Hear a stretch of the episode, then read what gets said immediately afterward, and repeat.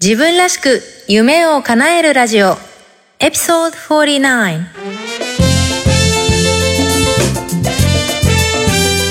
皆さんこんにちは。サンディエゴメイです。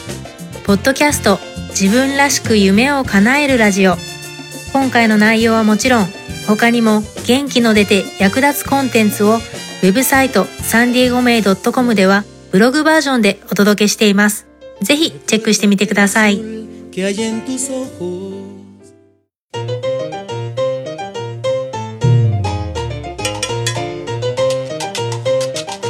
¿Y qué pasó? こんにちは、サンディエゴメイです。自分らしく夢を叶えるラジオ。この番組は自分の強みを生かして理想の働き方と生活スタイルを実現するリスナーのあなたを応援する番組です。今日もアメリカはカリフォルニア州サンディエゴよりカリフォルニアの青い空が皆さんの心に届きますように。と言いつつ、前回に引き続き今日も博多名の登場です。カリフォルニアの青い空ではなくて、桃地浜の青い空が届くかもしれません。どうぞ最後までお付き合いください。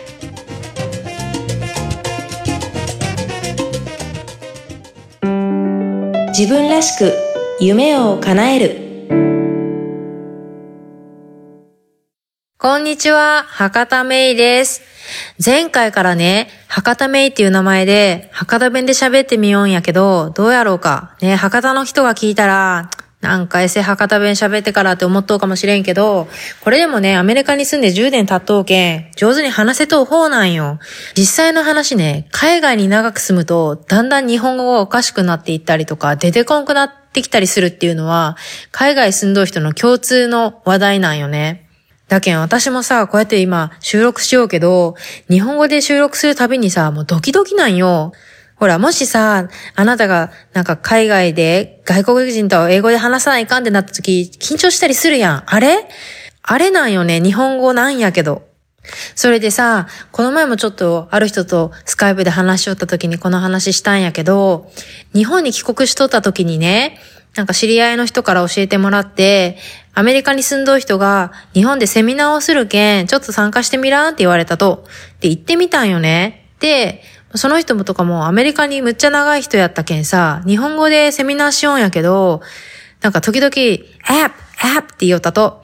で、最後に主催者の人がなんかマイク持ってさ、挨拶するやん。その時に、あ、なんとかさんが、アップ、アップっておっしゃってたのは、アプリのことだったんですねって言ったんよね。で、私はさ、アップって言ってもまあアプリのことかってわかるけどさ、日本の人から見たらポカーンみたいな感じやったみたいで、あ、そうやねって、そうやってさ、特にカタカナ語なんかどんどんほら、今ね、テクノロジーが進んでさ、アプリもそうやけど、いろいろ出てきようやんか。そんなんでこう、ピンとこんこととかあるよね。なんか私も気をつけようのはね、なんかあの、Facebook とかあるやん、Twitter とか。で、そういうのって、アメリカではソーシャルメディアって言うよね。あの、SNS って言わんのよ。多分 SNS ってこっちで言っても何のことかわからんけんね。だけど日本の人と話すときは、なんかソーシャルメディアって言いたくなるんやけど、ソーシャルメディアとは言わずに SNS ってちゃんと言うようにしとんよ。すごいやろ？その話はいいとして、前回ね、博多メイは、その夢が叶う前に思っとったイメージ、まあちょっと若干思い込みみたいなものと、実際に夢が叶ってみて振り返ってみて思ったことの比較について話したよね。これまだ聞いとらん人おったらぜひ聞いてやってね。なんか、今回の内容にもちょっと繋がってくると思うし、で、そういう話をしたんやけど、今回は、夢が叶う段階で、起こった奇跡の話をしようと思うんよ。これね、鳥肌立つかもしれんよ。期待しとって。でね、私の場合って、夢が叶う時に、いろいろ次々に奇跡が起こったんよね。前回も話したんやけど、大学時代に交換留学でサンディエゴに来て、で、むっちゃ気に入ってしまって、で、日本で社会人生活をしよったっちゃけど、なんとかこっちに戻ってきて、働きながら生活できんかなって思っとったんよね。で、まだ日本におった時にね、まあ当時その観光マーケティングの仕事をしよったけん、その経験を活かして、アメリカ、そして自分の大好きなサンディエゴをもっと PR したい。アジア人観光客をサンディエゴに送る仕事をしたいって思ったんよね。で、日本におるときに、このサンディエゴ観光局にアプローチしてみたと。アメリカではね、その面接、いわゆる interview って言うんやけど英語で、それとは別に informational interview っていうのがあるんよね。これ何かって言ったら、その業界のこととか会社のこととかを聞くっていうインタビューなんやけど、で、当時さ、もう英語からも結構離れとったしさ、もう超ドキドキバクバクやったんやけど、ウェブサイトで副社長のメアドを見つけてさ、その人にメールしたんよ。 informational interview がしたいですって。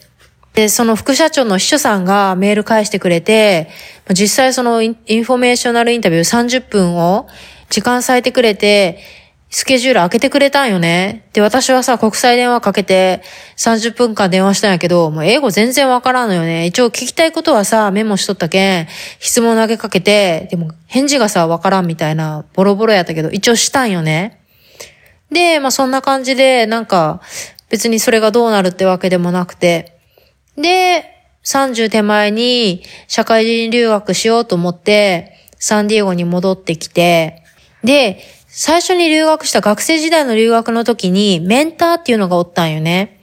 その、学校が紹介してくれた、なんか先輩みたいな人で、もう今でもメンターとしてしたと、ニッキーって人なんやけど、今度番組にも登場してもらうけ待っとってね。で、そのニッキーとまた再会したんよね。もうその最初の留学から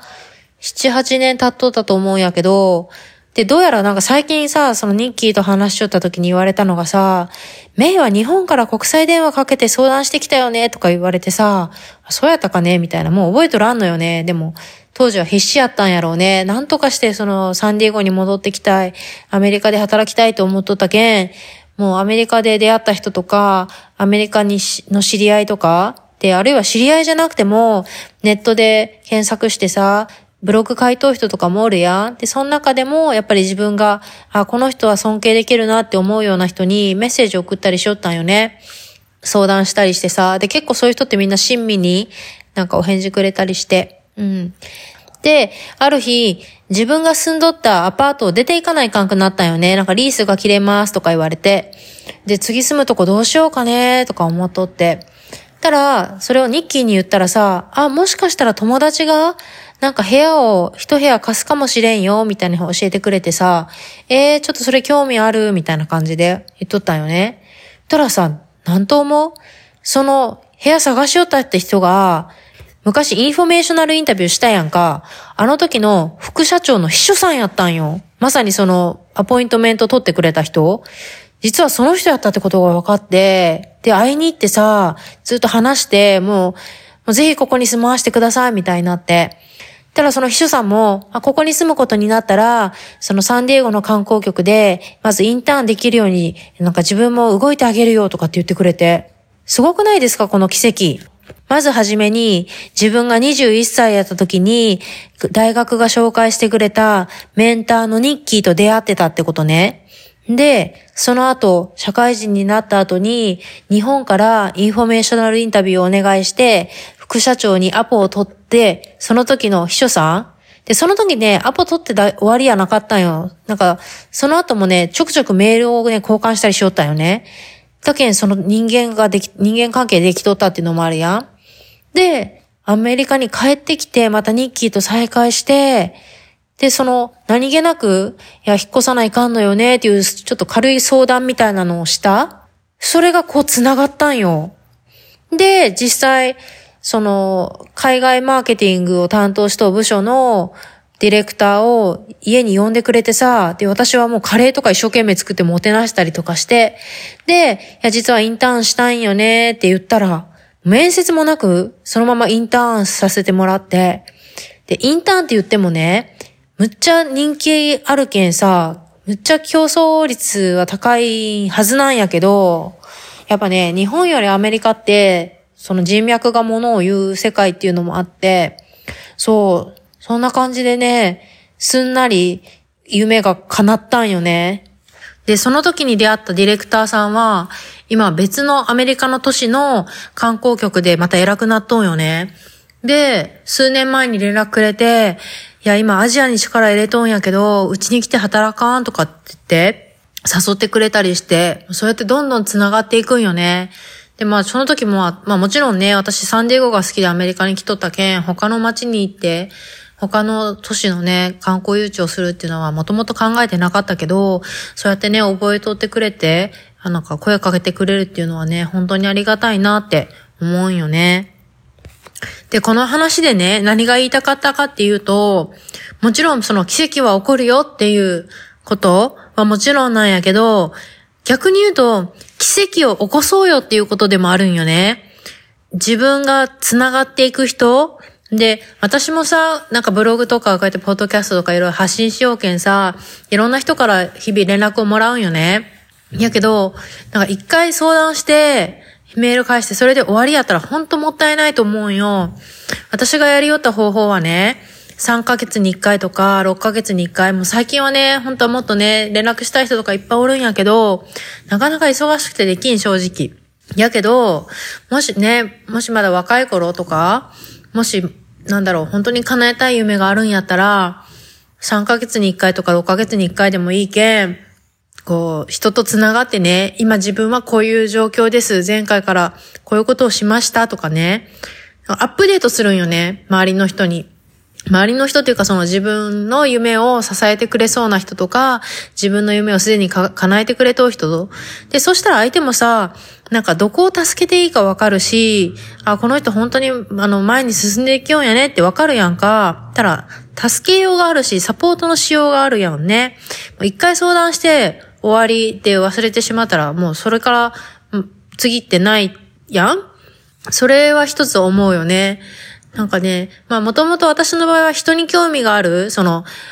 なんかほら、ネットワーキングとかってあまりなんか響き好きじゃないっていう人もって私もよくわかるよね。なんかほら、自分がなんかもらおうと思ってなんか近づいていくみたいなイメージ。そうじゃなくて純粋に私の場合本当人が好きやし、なんか人から学びたいって思うし、だし、まあ人からいいアイディア欲しいっていうのももちろんあるしね。なんかそんな感じで、なんかこう、長期でこう付き合えるそれがもうその面と向かって合う合わない関係なく、オンライン上でもいいじゃん。なんかそんな感じで会えたらいいなっては思うよね。特にね、自分の夢を叶えたいって思っとう人って、ポツポツポツポツって世の中に存在するんよ。だけん、結構みんなね、孤独に思っとったりとか、自分と同じ方向向いとう人が周りにおらんねって寂しい思いしとんよね。やけんこそ、今ネットの時代やんか、オンラインでどんだけでも繋がれるんやけん、そういう人と繋がったらいいと思うと。やし、私もどんどんそういうコミュニティをね、なんか作って、みんなが繋がって、みんなで支え合ってね、みんなでこう上に上がっていけるような、そういうなのをやりたいってすごい思っとんよね。だけん今日の質問を最後に言うとすると、あなたが夢を共有し合える仲間とか尊敬できる人のリストを作って、その人たちに連絡して自分の状況とか自分が叶えたい夢を伝える。で、それを3ヶ月おきか6ヶ月おきか自分で決めて、それを実践するっていうこと。私もね、今叶えたい夢がまた新しくできて、それをね、するために、自分が本当に尊敬できる人とかに、少しずつまた連絡していきようよね。やけん、そうやって、なんか似た者同士というか、同じ方向、夢叶えたいっていう思いを持った人たちで、繋がっていけたらいいなって思ってます。ね、自分もそんな仲間に加わりたいなと思ったら、ぜひ、えー、自分らしく夢を叶えるメルマガで、えー、夢を叶え始めてる仲間に加わってください。えー、サンディエゴメイ .com スラッシュニュースレターから登録できます。お待ちしてます。自分らしく夢を叶える。今回の番組いかがでしたか？博多名シリーズの第2弾でした。えー、もし気に入っていただけたら、購読ボタンを押していただいて、お友達にもおすすめしていただけると嬉しいです。えー、自分らしい理想の働き方と生活スタイルを実現するために、今やるべきことをできることからやっていきましょう。今日も最後まで聞いてくださって本当にありがとうございました。それでは次回もお楽しみに。Have a great day! Bye bye!